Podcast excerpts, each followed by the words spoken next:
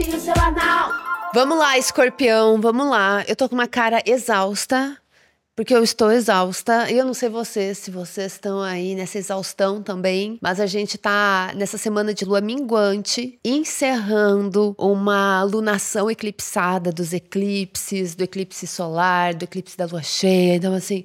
Meu Deus, assim, tem um acúmulo, um acúmulo. E o ano tá terminando, então ainda tem a coisa do fim do ano chegando, aquela coisa que a gente tá se arrastando. Eu acho que tem uma vibe bem de arrastamento essa semana, mas também tem novidades astrológicas, que é isso que eu vou falar hoje. Antes da gente continuar, vou lembrar vocês que essa é a última semana para se inscrever na minha oficina de astrologia que vai acontecer no próximo final de semana. Vai ser no sábado e no domingo de tarde, horinhas bem gostosas pra gente falar de astrologia astrologia e aprender a ler o nosso mapa como um ponto de partida, como reflexão, como autoconhecimento. Vai ser bem legal. Todas as informações vai ser online, vai ficar gravado. Os valores, as inscrições está aqui no link que eu vou deixar na descrição desse episódio. Mas vamos lá, novidades astrológicas dessa semana. Vênus ingressa em Libra na quarta-feira.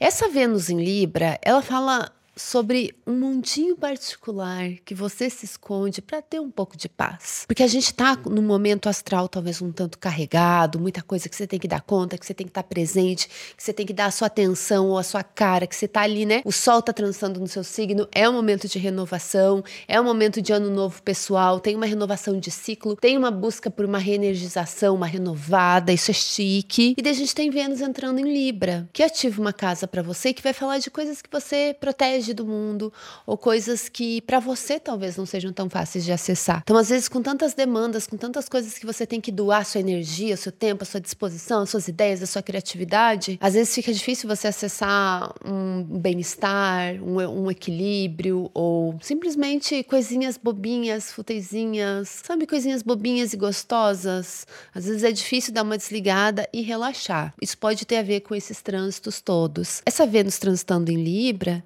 me faz pensar muito na, na necessidade de você esconder um tempinho que seja seu, para você ter um pouco assim do escape, para você dar uma descansada, para você enfim, até fazer as pazes com certas coisas, certas coisas que você ainda não entende, que você ainda não sabe, que está incerto, ou que está encerrando algum ciclo, ou alguma coisa que você sente que está Deixa vir, deixa vir, pacifica, sabe? Suaviza isso aí. Acho que esse pode ser um bom jeito de pensar esse trânsito da Vênus. Outra novidade astrológica que a gente tem essa semana é Mercúrio ingressando no signo de Sagitário. Então a gente também tem muito esse foco ainda no trabalho, nas negociações, na grana, projetos pessoais, o que, que você vai, vale a pena.